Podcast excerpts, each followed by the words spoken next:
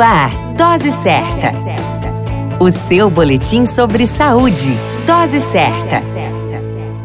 Olá, eu sou Júlio Cazé, médico de família e comunidade. Esse é o Dose Certa, seu boletim diário de notícias. E o tema de hoje é impotência sexual. E como referência usada o Hospital Sírio-Libanês.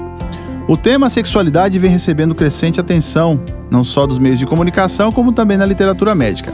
A população de estudo enfocada no comportamento sexual vem crescendo desde o ano de 1950 e atualmente faz parte das discussões cotidianas. Porém, os tabus e restrições culturais, a complexidade da questão da sexualidade e a aceitação da disfunção erétil como uma consequência natural do envelhecimento podem ser apontadas com as prováveis causas do baixo índice de procura de auxílio médico. Esse índice vem aumentando nos últimos anos, mas ainda pode ser maior. Alguns estudos demonstraram que até 52% dos pacientes entre 40 e 70 anos apresentam algum grau de disfunção erétil. Além disso, é frequente a associação de disfunção erétil com outras doenças. A causa de disfunção erétil é multifatorial e normalmente está relacionada a diabetes, ao colesterol elevado, à hipertensão arterial, ao tabagismo e à obesidade.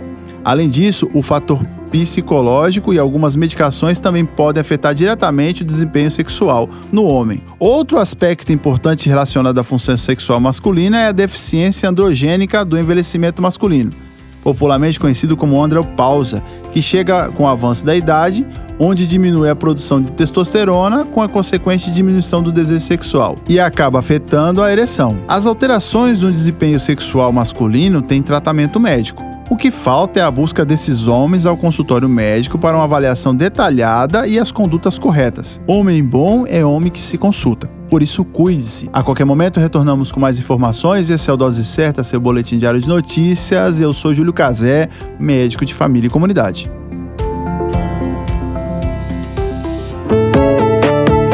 Dose Certa, o seu boletim sobre saúde. Dose Certa.